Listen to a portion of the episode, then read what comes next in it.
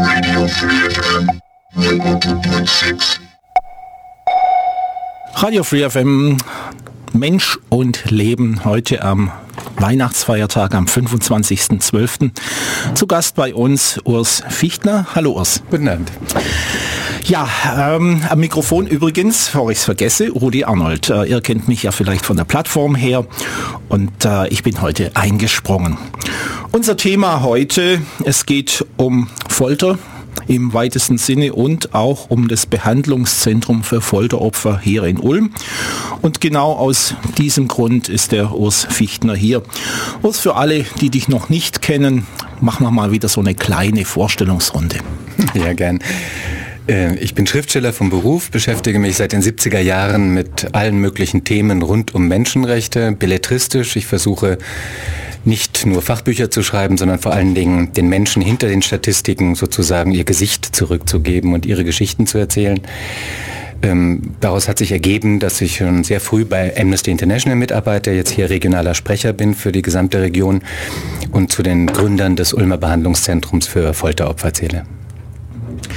Unser Thema ja heute Folter, das ist ja auch eine, ja, was, was ist Folter überhaupt? Äh, welche Bedeutung hat sie? Wo ist sie verbreitet? Also, wenn wir da mal so eine kleine Einführung ähm, voranstellen für das, was wir nachher machen. Ja, mit der Aufzählung, wie weit ist sie verbreitet, kommt man zu keinem Ende. Man kann nur zusammenfassend sagen, Amnesty International hat den letzten fünf Jahreszeitraum untersucht und dort Folter in 141 Ländern der Welt festgestellt, in einem ganz neuen Bericht aus dem Jahr 2014. Äh, man muss also umgekehrt eher fragen, wo gibt es Folter nicht. Das ist nur etwa ein Viertel der Länder der Welt. Und auch diese sind nicht hundertprozentig davon gefeit. Denn in der Diskussion, wie man sie jetzt auch gerade rund um den Untersuchungsbericht äh, des amerikanischen Senats zu den Foltermethoden der CIA festgestellt hat, äh, werden doch immer wieder neue Begründungen alle paar Jahrzehnte gefunden, warum man doch das Folterverbot vielleicht einschränken sollte. Und, das, und die Grenze ist ja fließend, was die einen meinetwegen als Misshandlung ansehen, das ist für andere schon Folter. Äh, juristisch nicht, ähm, aber die Amerikaner, da hast du vollkommen recht, haben diese Grenze fließend gemacht, weil sie schlicht und einfach äh, Foltermethoden zur Nicht-Folter oder zu einer erweiterten Verhörmethode erklärt haben. Das heißt, sie schaffen sich ihre Begrifflichkeiten selber. Man muss allerdings wissen, dass der durch die von Amnesty International und vielen anderen Menschenrechtsorganisationen durchgesetzten Anti-Folter-Konvention von 1984, die den Charakter eines juristisch verbindlichen Vertrages zwischen den Staaten hat, exakt definiert ist, was Folter ist und jetzt bitte in ganz vielen Anführungsstrichen nur eine Misshandlung. Was, also nur eine Misshandlung? Folter ist nur eine Misshandlung? Habe ich nein, das nein, nein, nein, die Moment. Trennung zwischen Ach, die beiden. Trennung. Ah, jetzt, okay. Man kann es ganz kurz und äh, versuchen zu präzisieren. Wie gesagt, das nur auch in endlos vielen Anführungsstrichen. Eine Misshandlung, wie sie in äh, Polizeigewahrsam oder Militärhaft oder ähnlichem selbstverständlich nicht vorkommen sollte, aber immer mal wieder vorkommt, wird zur Folter, wenn sie systematisch angewandt wird und einem bestimmten Zweck dient. Das heißt, äh, flapsig formuliert, der durchge durchgeknallte Polizeibeamte, der mal um sich schlägt, ist noch nicht unbedingt ein Folterer. Doch wenn er anfängt, um sich zu schlagen, um einen bestimmten Zweck zu erreichen und das Ganze auch noch systematisch organisiert wird, dann fällt das ebenso wie die Misshandlung, aber unter dem Begriff Folter unter Artikel 5 der Allgemeinen Erklärung der Menschenrechte, also das Verbot von Folter und Achtung anderer grausamer, unmenschlicher oder erniedrigender Behandlung oder Strafe. Das ist das Zitat. Ah ja, also jetzt, jetzt habe ich es begriffen, es war jetzt irgendwie ein äh, Missverständnis meinerseits. Aber jetzt ist die Definition ist klar, also Misshandlung, soweit es nicht systematisch ist, ist halt eben Misshandlung und sobald man dann eben verboten, trotzdem mhm. natürlich klar, aber es ist nicht als Folter definiert. Aus außer, wie gesagt, wenn ich jetzt nochmal rekapituliere, es wird eben systematisch misshandelt. Dieser Gefangene kriegt nicht nur einmal im Affekt, äh, äh sage ich jetzt mal, Schläge, sondern jeden Tag und dann wird es eben zur Folter. So kann man sagen, ja. Mhm. Jetzt ist ja aktuell dieser Untersuchungsbericht äh, in den USA ähm, veröffentlicht worden, der CIA-Untersuchungsbericht. Es waren mehrere tausend Seiten, habe ich da jetzt heute gelesen und der ist so auf knapp 500 Seiten eingedampft worden, wenn man äh, so das so sagen kann, immer noch schlimm genug. Und äh, du hast ja vorher schon das Stichwort gesagt, äh, es geht auch um den Begriff erweiterte Verhörmethoden. Und ich denke, wir hören jetzt erstmal so ganz kurz äh, über die Meinung der Straße, wie das so schön heißt, rein. Eine FreeFM-Reporterin war in den letzten Tagen unterwegs und hat die Frage gestellt, was halten Sie von Folter als erweiterte Verhörmethode im Zusammenhang mit Terrorismus? Nee, wir haben ein Grundgesetz und da sind rechtliche äh, Sachverhalte verankert, die gelten für alle, für jeden. Und daran muss man sich einfach halten. Folter an sich halte ich nichts davon, aber man weiß ja nie, ob es jetzt wirklich, ob es nur ein Verdacht ist oder ob es tatsächlich irgendwie Menschenleben bedroht sind. Deswegen ist ein Zwiespalt. Nein, was ist, wenn man Leute erwischt, die keine Terroristen sind, wie den einen, ich weiß gar nicht mehr, wie er heißt, Mollard oder? Nee, jetzt verwechsel ich was, aber der wurde aus Deutschland entführt und dann gefoltert und war in drei Jahren in Guantanamo gab es eine ganz große Geschichte. Gab es sogar einen Kinofilm dazu, glaube ich. Auf jeden Fall finde ich es nicht in Ordnung. Dafür muss man ja vorher wissen, was Terroristen sind. Also, und da kann man sich ja eigentlich vor dem Verhör nicht sicher sein. Also halte ich davon eigentlich nicht so viel. Nicht sinnvoll. Es verletzt die, Mensch, äh, die Rechte des Menschen halt. Also ich finde es nicht gerade so berauschend. Ich habe es ja mitbekommen in den USA mit den Terroristen da, dass die irgendwelche Leute da gefoltert haben mit äh, Schlafentzug und äh, Traumentzug.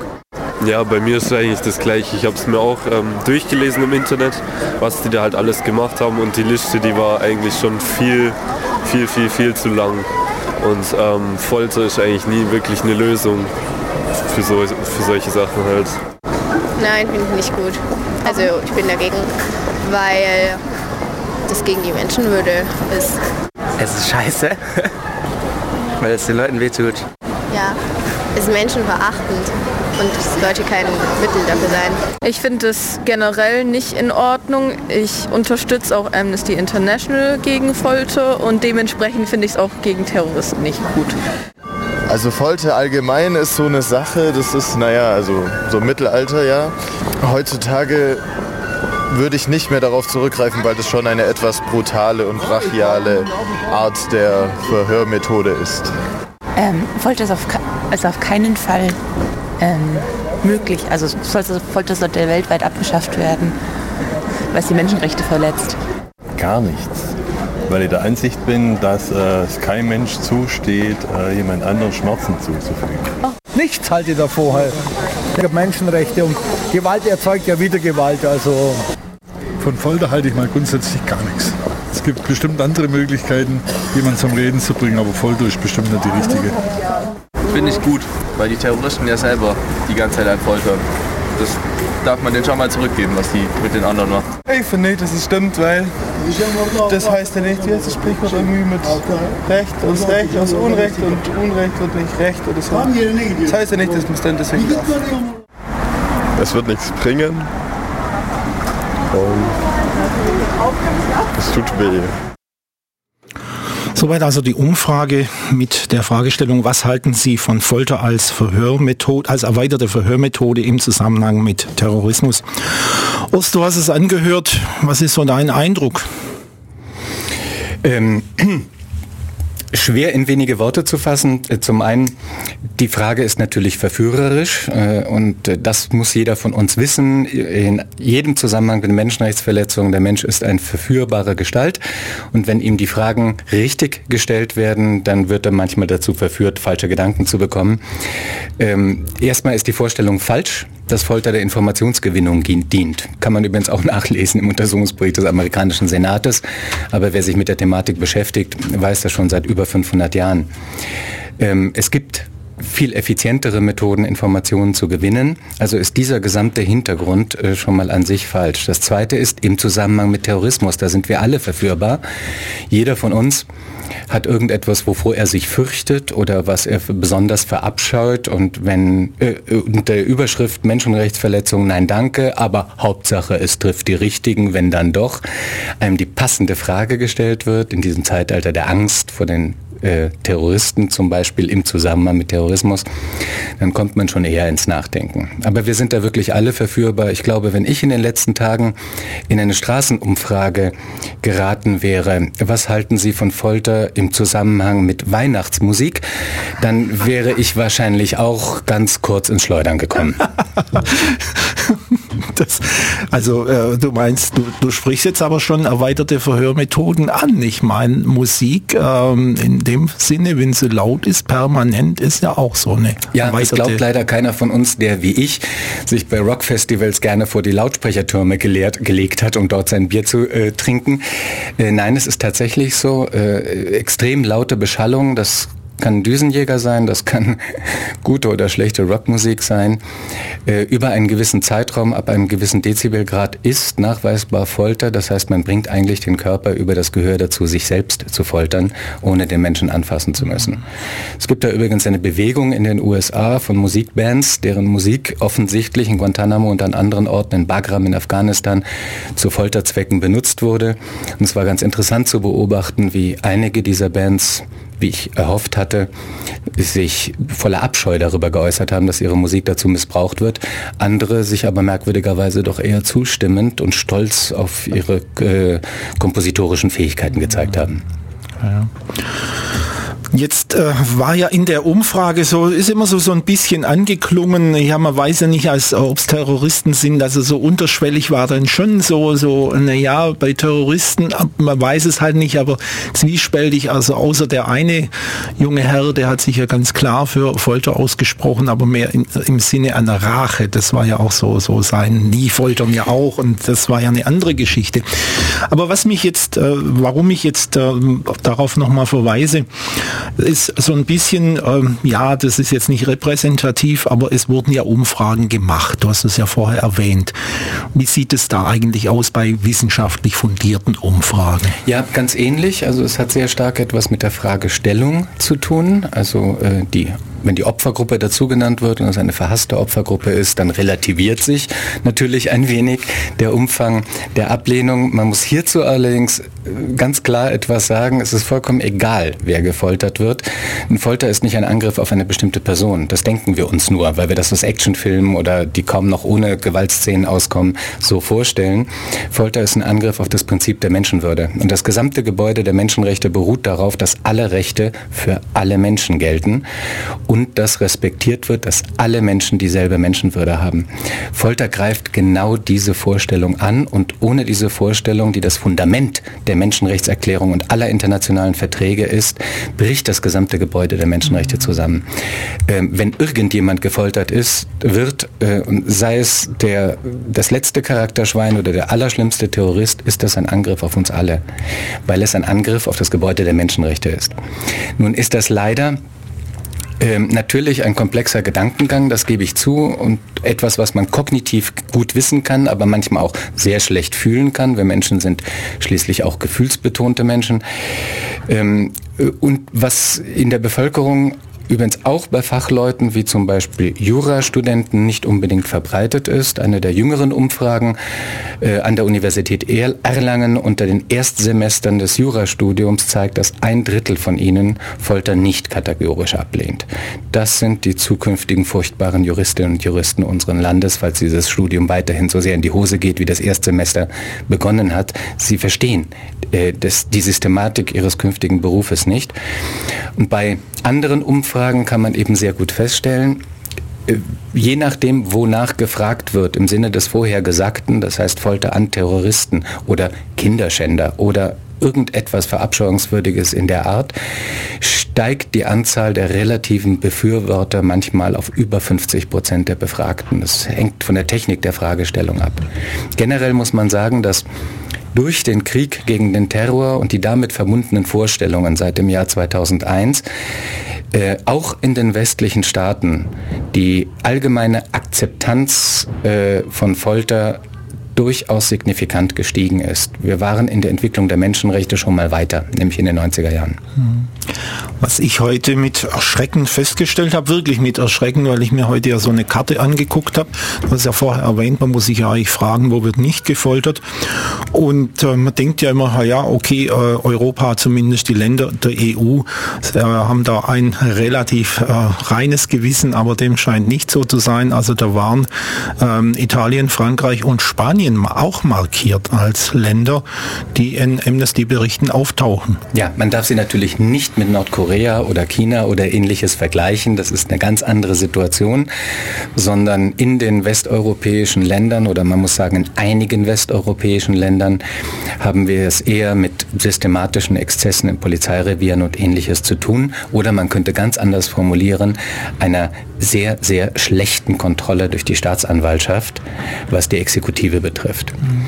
Ähm, es sind Einzelfälle. In ihrer Summe sind sie erschreckend, aber sie weisen nicht dieselbe Systematik aus, auf wie zum Beispiel in China oder wie zum Beispiel im vorher zitierten Nordkorea. Also man muss hier schon ein bisschen gewichten. Allerdings muss man hier auch sagen, wir machen keine Hitlisten, wo etwas schlimmer ist und wo etwas besser ist, sondern das Leiden des Einzelnen entscheidet und die Funktionsfähigkeit eines Rechtsstaates entscheidet. Wo es möglich ist, einen Folterer vor Gericht zu stellen, haben wir bereits eine ganz andere Situation als in einem Land, in dem die Folter vom Innenministerium oder vom Justizministerium selber angeordnet wird. Gut, in, insofern ist natürlich klar, Italien, Frankreich, Spanien, da kann man solche Leute eigentlich nach wie vor vor Gericht stellen. Das kann man. Man muss hier allerdings auch einfach dazu sagen, ähm, dass gewisse Berufstraditionen in bestimmten Ländern sich endlos halten, auch über ein Folterverbot hinaus. Die französische Polizei war schon immer berüchtigt, was ihre Gewalttätigkeit betrifft. Die spanische Polizei kämpft immer noch in gewisser Weise mit den uralten Traditionen des, äh, der franco-faschistischen Herrschaft. Also manche das soll jetzt nicht zynisch gemeint sein, sondern einfach nur beschreibend. Manche Gewohnheiten in Anführungsstrichen halten sich schrecklich lang. Ihr hört die Sendung Mensch und Leben. Bei uns zu Gast Urs Fichtner und unser Thema heute Folter und das Behandlungszentrum für Folteropfer hier in Ulm. Die Frage, die sich mir jetzt im Zusammenhang mit Folter stellt, Urs, was sind denn eigentlich so die, die Gründe, warum wird gefoltert, wer wird gefoltert? Also, äh, und auf der anderen Seite, man hat ja vorher schon mal gehört, du hast glaube ich äh, sogar schon gesagt, wirklich rauskommen tut ja eigentlich nichts in dem Sinne. Äh, Erkenntnisse hat ja auch der CIA-Bericht gezeigt. Also warum? Also die allgemeine Vorstellung besagt, schon seit dem Mittelalter, man foltert, um Informationen zu gewinnen. Das ist nicht ganz richtig. Es stimmt natürlich in einigen Fällen, dass das der Anlass ist, der Beweggrund. Man denke an die Hexenprozesse und die Inquisition, die ihnen immer voranging. Äh, tatsächlich ist schon seit dem Römischen Reich Folter als Strafe oder als Rache, wie du vorhin im Zusammenhang mit dem Interview mal gesagt hast, äh, ebenso verbreitet wie zur Informationsgewinnung. Ähm, wen es betrifft, das ist weltweit natürlich immer sehr unterschiedlich, aber man kann zusammenfassend sagen, es gibt die große Gruppe der Menschen, deren politische Auffassung, deren religiöse Auffassung oder deren ethnische Herkunft nicht in das System ihres Landes passen und die deswegen verfolgt oder unterdrückt werden. Das sind man oft die Folter, äh, Folteropfer Nummer eins. Zweitens, in den letzten Jahrzehnten hat das wieder zugenommen, nachdem das einige Jahrzehnte lang fast verschwunden war. Kleinkriminelle, die Betonung liegt auf klein. Das heißt, hier stürzt sich der Folterer auf diejenigen, die sich nicht wehren können. Ich bin jetzt seit 45 Jahren bei Amnesty, aber der Fall eines gefolterten Bankmanagers ist mir noch nie untergekommen. Aber in Indien zum Beispiel äh, Tausende von kleinen Dieben oder ähnlichen Kleinkriminellen. So, der Bereich der Kleinkriminalität ist hier oder Kriminalität ist hier durchaus mit erfasst, aber ich würde sagen, ähm, hauptsächlich trifft es diejenigen, die nicht in das politische oder religiöse oder soziale System ihres Landes passen. Und dann ist da natürlich, ich will das nicht allzu tief runterreden, weil das ja auch bei der CIA so eine große Rolle gespielt hat, die Informationsgewinnung schon immer noch da. Nur das ist für mich ein großes Rätsel, denn in der Literatur, alle Fachleute sind sich seit Hunderten von Jahren, nicht erst seit ein paar Jahrzehnten darüber einig, dass es überhaupt nichts bringt. Die Abschaffung der Folter in Europa hatte sehr viel damit zu tun, dass man äh, im 17., 18. Jahrhundert die Kriminalisten Europas vor ihren Fürsten auf den Knien lagen und bettelten, diese unsinnige Verhörmethode abzuschaffen, weil sie Fehlinformationen erzeugt. Das heißt, der Gefolterte sagt nicht die Wahrheit, sondern er sagt das, was der Folterer hören will, um der Qual zu entgehen. Er wird also auch falsche Geständnisse abgeben. Und das ist eine der Erklärungen dafür, weil es heute in sehr vielen Gefängnissen in vielen Ländern der Welt Menschen gibt, die irgendetwas gestanden haben, eine Verschwörung gegen die Regierung, äh, meinetwegen Hexerei gibt es heute noch in Afrika, Homosexualität ähm, oder irgendeine kriminelle Straftat, die sie niemals begangen haben. Aber der Folterer wollte es hören. Also hat der Gefolterte gestanden. Jeder weiß das. Die CIA musste jetzt das Rad von vorne erfinden. Im Untersuchungsbericht des amerikanischen Senats zu Folter der CIA steht exakt das drin, was ich hier gerade erzähle. Und das wird von den Leuten als erstaunliche Entdeckung äh, verkauft. Ich könnte Ihnen Schriften äh, zum Beispiel von des französischen Philosophen Voltaire aus dem 18., frühen 18. Jahrhundert nennen, in dem er das auch schon wunderbar beschrieben hat. Sogar Schriften aus dem Mittelalter. Ja, ich habe heute in der Zeit gelesen, äh, auch Napoleon, der ja wirklich nicht als Menschenfreund bekannt war, sage ich jetzt mal, wie der in Europa gewütet hat, hat sich also ausdrücklich gegen die Tortur, hat er es genannt, ausgesprochen. Die Kerle sagen das, was man hören will, hat er gesagt, und deswegen ist es abzulehnen, es ist nutzlos und unmenschlich menschlich. So äh, haben die den ungefähr zitiert. Also schon Napoleon wusste das. Ja, man muss daraus schließen, dass der mächtigste und am besten bezahlte und größte Geheimdienst der Welt einfach nicht lesen kann. Ja, also das ist jetzt die eine Geschichte. Das heißt also mit Informationsgewinnung das, damit wird es gerechtfertigt. Aber es sind ja auch noch andere äh, Gründe. Ich denke auch so, so Einschüchterung oder überhaupt, äh, manchmal hört man ja, man möchte die Leute einfach nur fertig machen. Natürlich, also das Element der Strafe ist da. Wir haben zum Beispiel untersuchen können, dass bei Massenverhaftungen nach Demonstrationen in Tibet, äh, den Tibeter für ihre Freiheit oder gegen die, wie Sie es sehen, chinesischen Besatzer demonstrieren, ein hoher Prozentsatz der Verhafteten gefoltert wird, allerdings ohne dass eine einzige Frage gestellt wird. Hier geht es nur um Strafe und es geht um Abschreckung. Es geht auch um die indirekte Abschreckung, nämlich der Bevölkerung selbst. Es gibt durchaus Staaten, die nicht die sogenannte weiße Folter bevorzugen. Das sind die Foltermethoden, die man optisch nicht sofort nachweisen kann, wenn jemand überlebt und freigelassen wird, sondern die ganz im Gegenteil äh, von der Verbrennung bis hin zu noch schlimmeren Sachen, die ich jetzt gar nicht hier erzählen will, äh, Folter einsetzen, äh, um die Bevölkerung von jeder Art des Widerstandes oder irgendeines aufmüffigen Geredes abzuhalten. Das heißt, da wird jemand verhaftet, er wird gefoltert, er wird freigelassen und er soll jetzt als abschreckendes Beispiel für andere dienen. So könnte ich jetzt weiter erzählen. Es gibt also ja. unfassbar viele Gründe. Der Kern der ganzen Geschichte aber, und das ist seit einigen hundert Jahren, mindestens seit der Philosophie der Aufklärung, vollkommen unumstritten. Der Kern ist, dass man eine bestimmte Bevölkerungsgruppe oder eine bestimmte Tätergruppe ihrer Menschenwürde berauben will. Um das zu beweisen, was die Menschenrechte nun einmal ganz anders sehen, ähm, nämlich dass nicht jeder Mensch den Anspruch auf dieselbe Würde und auf dieselbe Rechte hat. Man muss nicht nur ein Faschist sein oder ein Stalinist oder ein extremer Islamist, um immer wieder das Bedürfnis zu haben, einer bestimmten Menschengruppe zu zeigen, du bist um es in der Nazisprache zu sagen, ein Untermensch. Du hast eine andere, du hast eine geringere, du hast gar keine Würde im Vergleich zu mir. Das ist nicht ein Konstrukt von Philosophen, sondern das können wir nach wirklich jetzt jahrzehntelanger Forschung auch aus der Gegenwart und aus der Realität immer wieder ablesen in einem durchaus wissenschaftlichen Sinne. Das steckt zwar nicht immer im Gehirn des kleinen Folterers, aber das steckt im System, Menschen ihre Menschenwürde zu nehmen.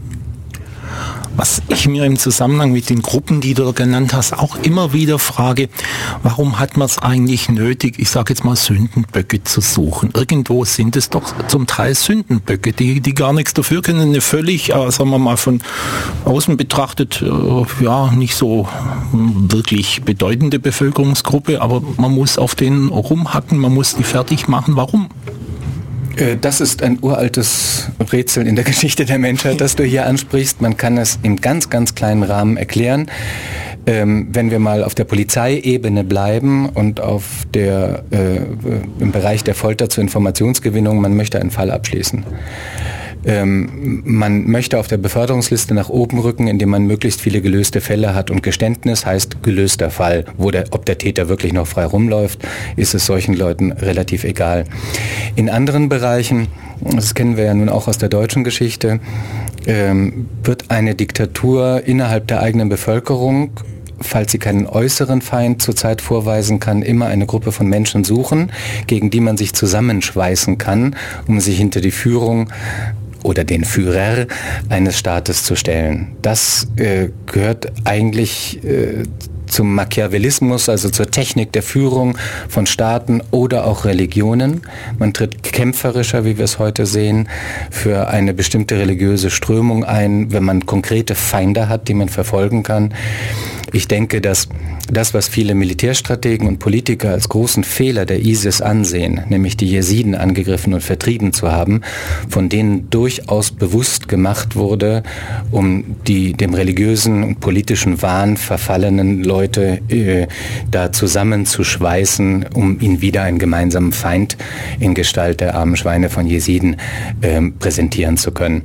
Also es steckt immer eine bestimmte Absicht dahinter die man aber wahrscheinlich von Land zu Land und von Epoche zu Epoche immer getrennt untersuchen muss.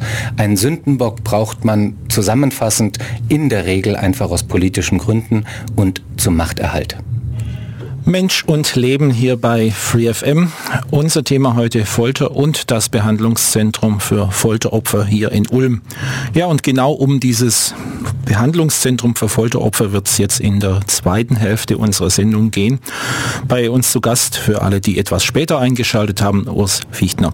Urs, ein Behandlungszentrum. Wofür? Für wen? Natürlich für die Folteropfer, aber warum?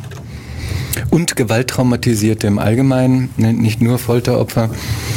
Warum? Da muss man ein bisschen auf, ausholen. Ähm, im normalen Gesundheitssystem ist die Behandlung von Folteropfern nicht vorgesehen. Das ist eine etwas ungerechte Verkürzung, was ich hier gerade sage, aber ich nenne da mal ein Beispiel, dass in einem extremen Krankheitsfall natürlich ein ähm, Migrant oder ein Flüchtling, der Folteropfer ist und äh, eine Erkrankung ausgebildet hat, ein posttraumatisches Belastungssyndrom, der kann schon auf Kosten der Krankenkasse manchmal zu einem niedergelassenen Psychotherapeuten gehen, aber die Krankenkasse wird den Dolmetscher nicht zahlen, da fängt schon mal an. Ja? Und eine Psychotherapie, die non, rein nonverbal ist, die ist ein bisschen problematisch. Ähm, man braucht allerdings auch Fachleute, die äh, den Unterschied kennen zwischen einem Menschen, der ein Trauma, und das meine ich jetzt im klinischen Sinne, also nicht in dem Sinn, ich habe was Schreckliches erlebt, der ein Trauma als Krankheitsbild entwickelt hat aufgrund einer Naturkatastrophe, zum Beispiel einem Tsunami, einem Flugzeugabsturz, einem Eisenbahnunfall. Das ist nicht exakt dasselbe äh, wie, ein, äh, wie ein Trauma, das herausgebildet wurde unter der Folter. Folter hat, ich habe es vorhin angedeutet, nicht nur etwas mit dem Gefühl der Lebensgefahr, dem Gefühl der vollkommenen Hilflosigkeit zu tun, ähm, sondern auch mit der maximalen Demütigung, die ein Mensch überhaupt im Leben erfahren kann. Ein Tsunami demütigt dich nicht. Er kann dir Schreckliches antun, ein Erdbeben auch, aber demütigt dich nicht. Die Natur demütigt uns nicht, auch wenn sie uns manchmal umbringen will.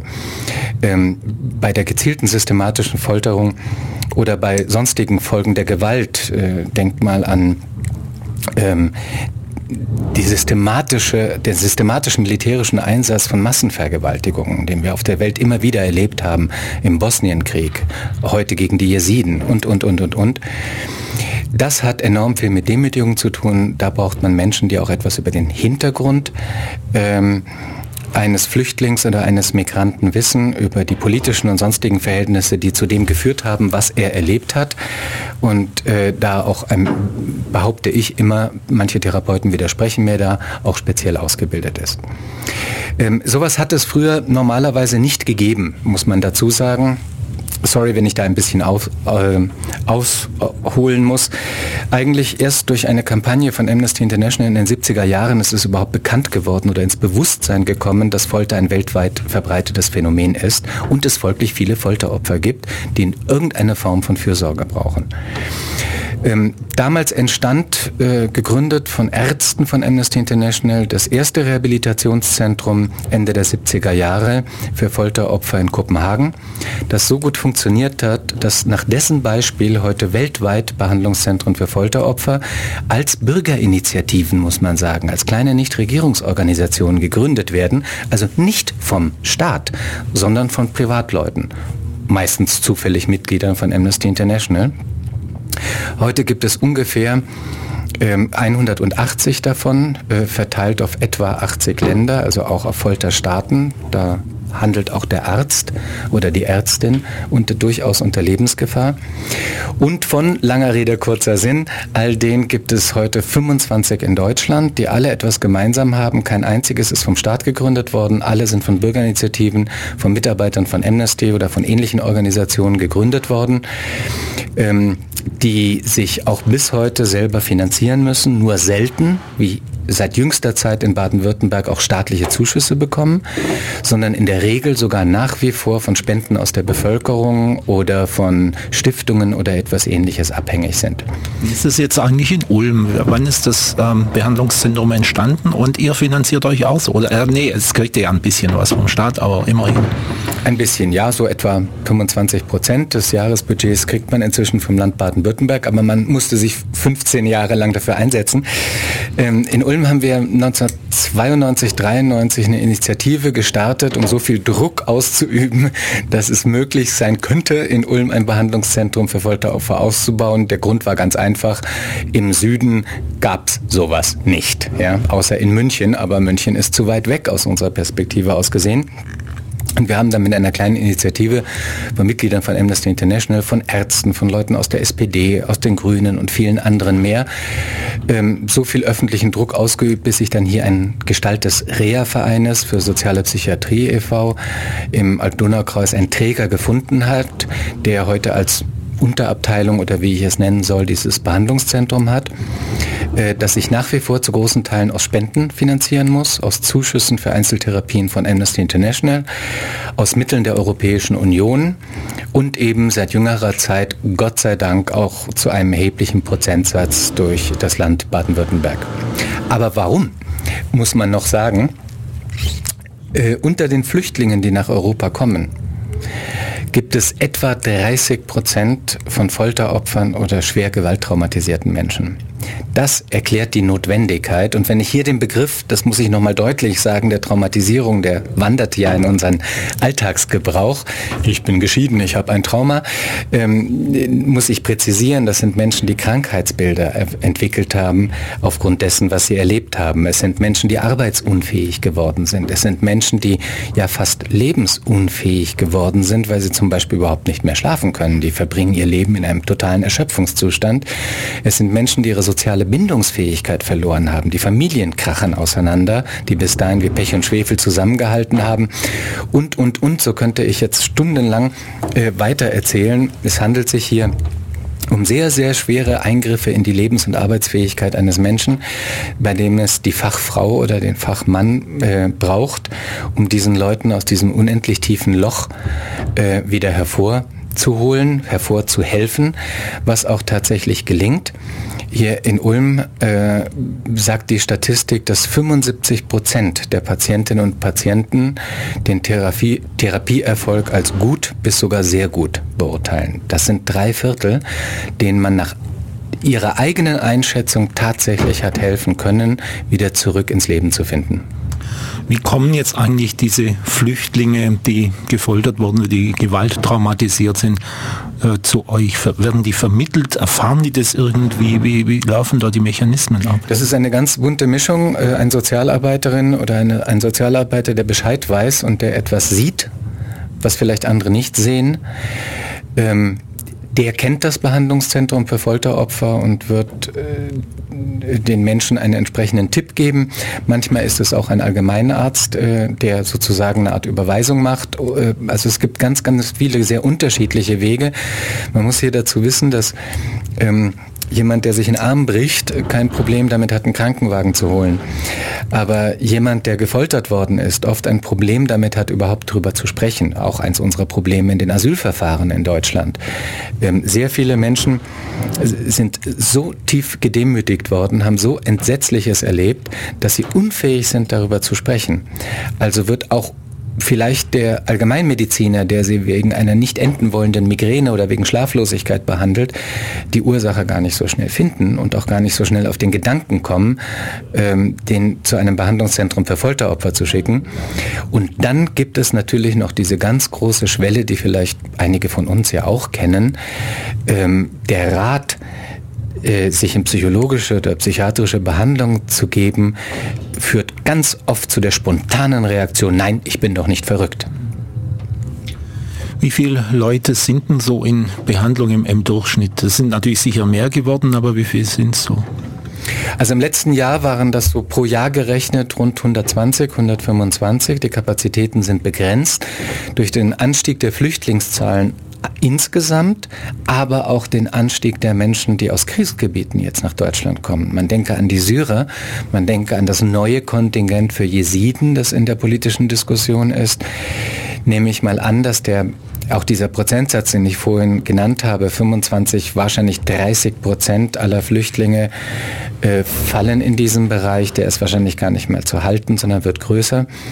Es gibt jetzt zum ersten Mal seit langer Zeit eine, leider eine Warteliste im Behandlungszentrum.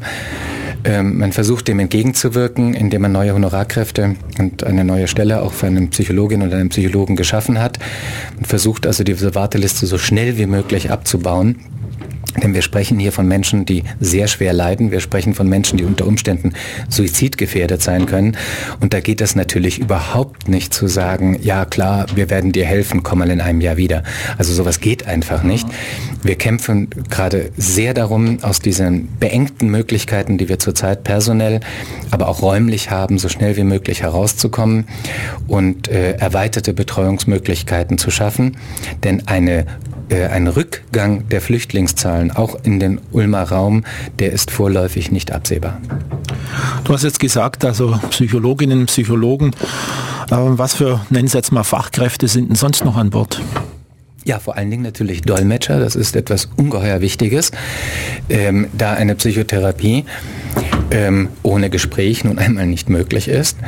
Und da es unter der Schwierigkeit, dass diese, die diese Menschen ja meistens sowieso haben, das Erlebte, das Geschehene zu berichten, natürlich von fundamentaler Bedeutung ist, dass jemand für sie nicht nur richtig übersetzt, sondern es auch jemand ist, zu dem sie Vertrauen entwickeln können.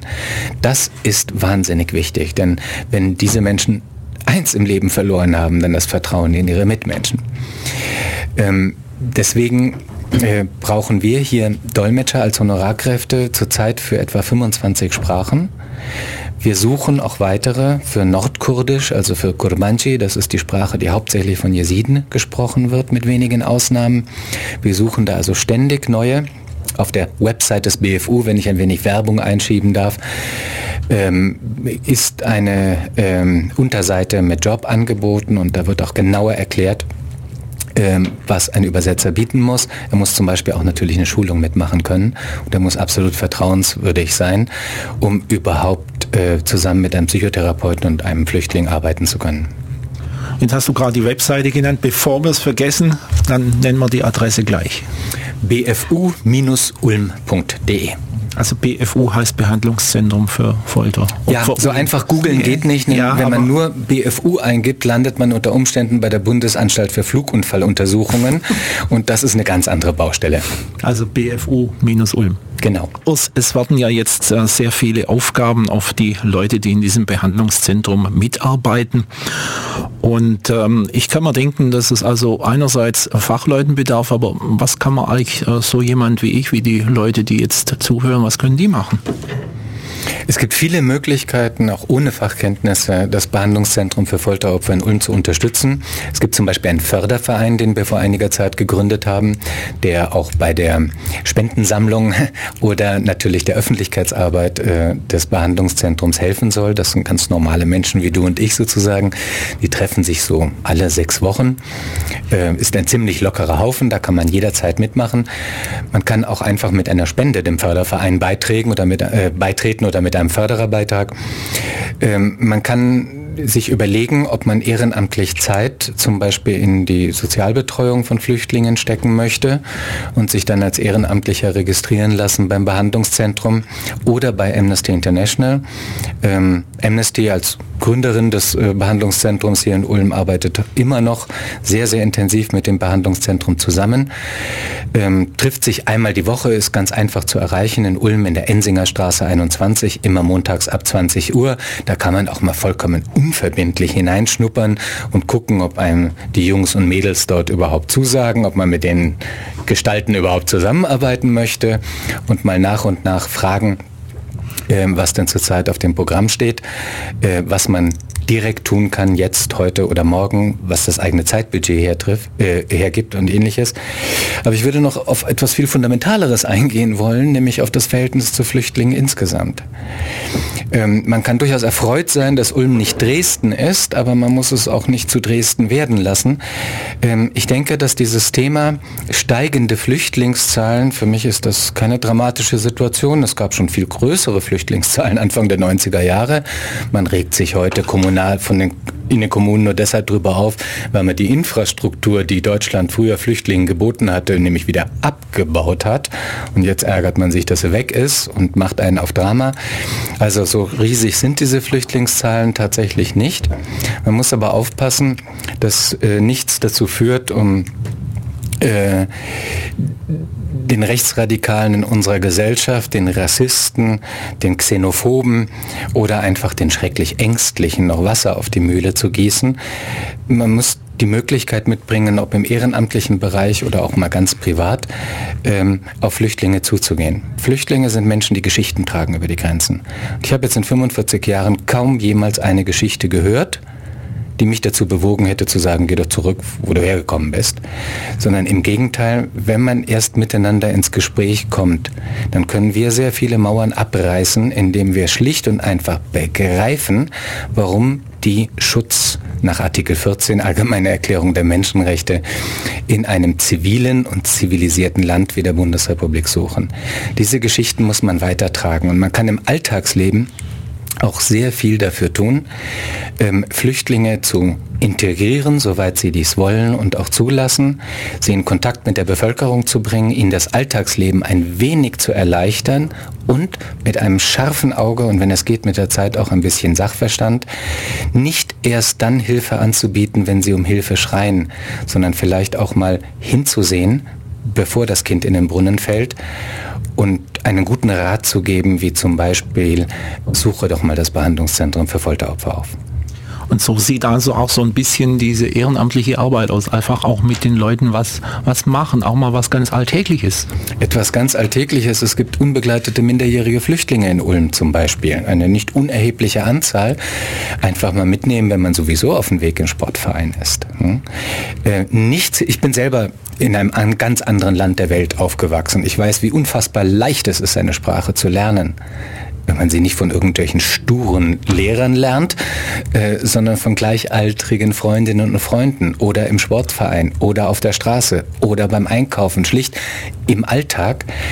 Und wie sehr es helfen kann, äh, auch unsere Gesellschaft zu verstehen, wenn man Begleiterinnen und Begleiter hat, die einem hier und dort mal ohne großen Aufwand etwas erklären. Man kann aber auch weitergehen. Bei Amnesty International kümmern wir uns zum Beispiel auch, soweit wir es können, um die Asylverfahren der Leute, der Leute, die auch tatsächlich einen Anspruch auf politisches Asyl in Deutschland und auf ein Bleiberecht haben. Man kann unendlich viel tun, aber äh, vieles davon ist nicht viel komplexer, als mal mit einem guten Freund zu reden, dem schlecht geht. Herr Ors, wenn ich jetzt so ein bisschen auf die Uhr gucke, allzu viel Zeit haben wir jetzt nicht mehr. Ein paar Fragen habe ich vielleicht nicht gestellt, die ein paar Anliegen, die dir noch wichtig sind. Was möchtest du so zum Abschluss noch, noch sagen? Da fällt mir jetzt viel zu viel ein. Aber noch ein bisschen. Also ein paar Minuten haben wir schon noch. Okay. Nein, also die, Letz-, die letzten Tage und Wochen haben mir immer wieder gezeigt, wie unendlich wichtig es ist, zivilgesellschaftliches Engagement zu zeigen. Wenn ich im Ausland etwas über Deutschland erzähle, dann erzähle ich meistens etwas darüber, dass große Teile unseres halbwegs funktionsfähigen deutschen Systems zusammenbrechen würde ohne die Zivilgesellschaft, ohne die zigtausenden von, von Ehrenamtlichen, die in unserem Land arbeiten.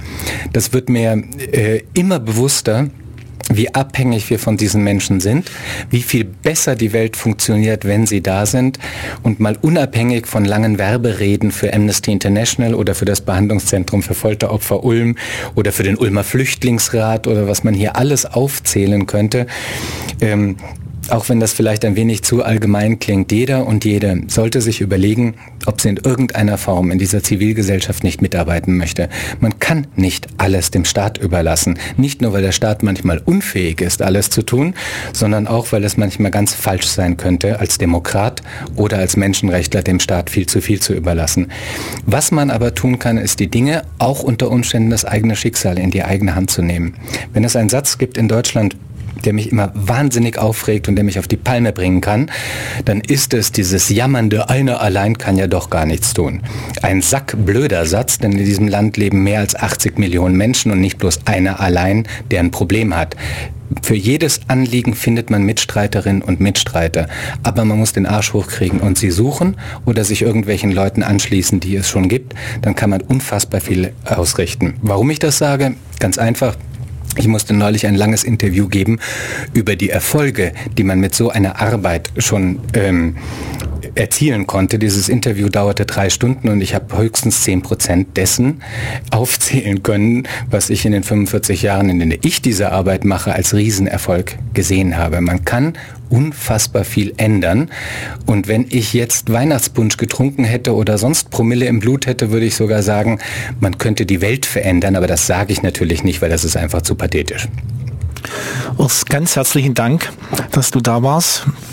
Und äh, ich möchte äh, dir und äh, vor allem auch deinen äh, Mitarbeitern, Mitarbeitern und erst recht den Leuten, die ihr betreut, alles Gute wünschen. Schöne Weihnachtsfeiertage. Und das war die Sendung Mensch und Leben am ersten Weihnachtsfeiertag bei FreeFM. Am Mikrofon war heute Rudi Arnold. Tschüss, bye bye, macht's gut. Radio Free FM 102.6